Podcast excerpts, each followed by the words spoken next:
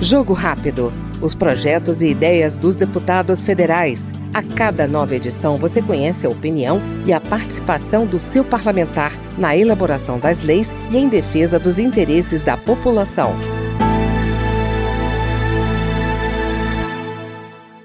Vice-líder do PT, a deputada Dandara, de Minas Gerais, ressaltou o ano legislativo de 2023 pelas conquistas na área educacional.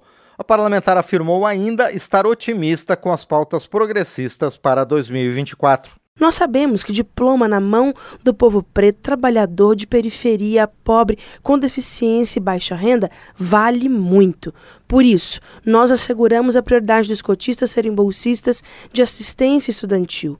Garantimos a cota na pós-graduação, porque nós queremos ter mais de nós doutor nós também criamos a cota quilombola.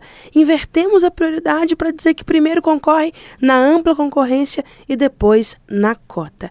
Nós queremos cada vez mais fazer da educação chave para transformar a vida das pessoas, garantir que a gente entre e permaneça na universidade para a gente seguir transformando o nosso Brasil.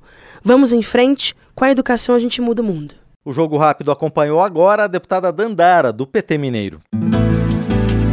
Jogo Rápido. Os projetos e ideias dos deputados federais. A cada nova edição você conhece a opinião e a participação do seu parlamentar na elaboração das leis e em defesa dos interesses da população.